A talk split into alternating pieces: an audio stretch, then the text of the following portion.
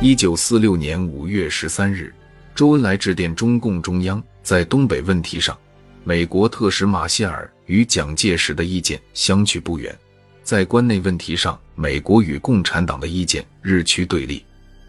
虽然蒋介石对国共谈判全面破裂尚有顾虑，但是形势真正好转绝无可能，危险已经增长，半打半和也许可能性较大。最后要看力量的变化和对比来决定，必须动员群众以待决战。毛泽东对谈判提出两个条件：第一，停战一星期；第二，国共双方在长春不驻兵。这就是中共中央的真实想法，只是黄克诚并不知道，林彪也不便于向他透露。国民党踌躇满志。要以武力统一中国政权，对东北绝不肯松手。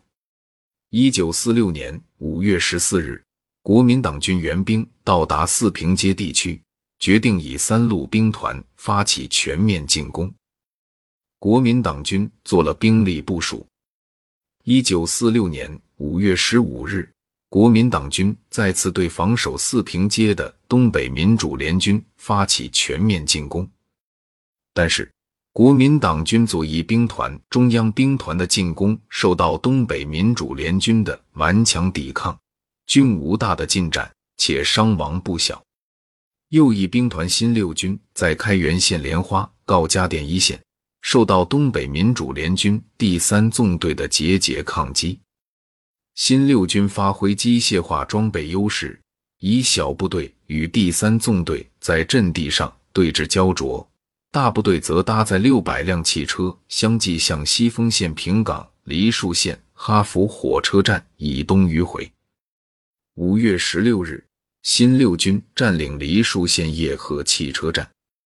五月十七日，新六军占领梨树县火石岭子、西丰县平岗。然后，新六军向四平街东北之梨树县赫尔苏急进。尽管战场上险象环生，坚守阵地的东北民主联军官兵却斗志昂扬。保安第一旅第一团甚至搞到一架留声机，在阵地上播放。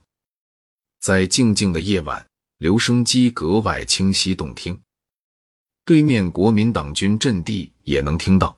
有时听完，他们还喊道：“再来一个。”此时。国共两军阵地上不再打枪，而是互相喊话，开展心理战。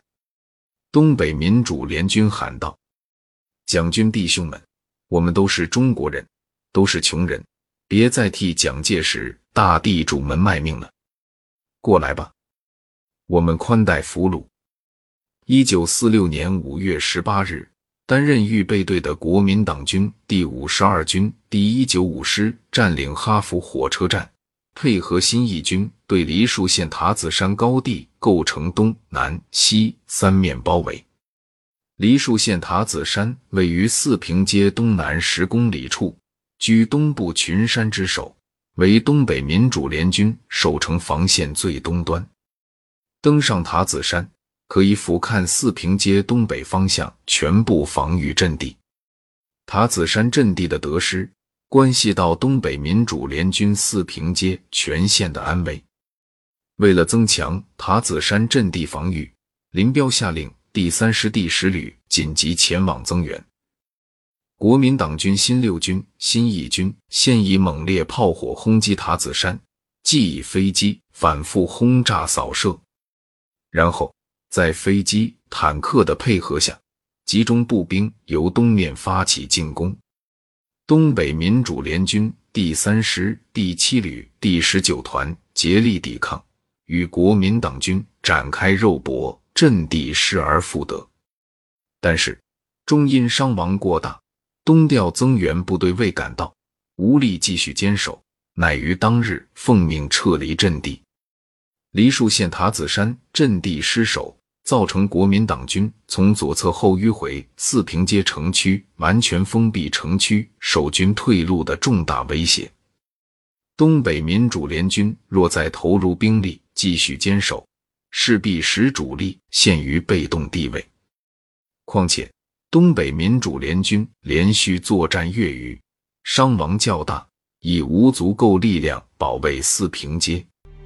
为摆脱被动态势，只能保存实力，诱敌分散，求得在运动战中歼灭国民党军。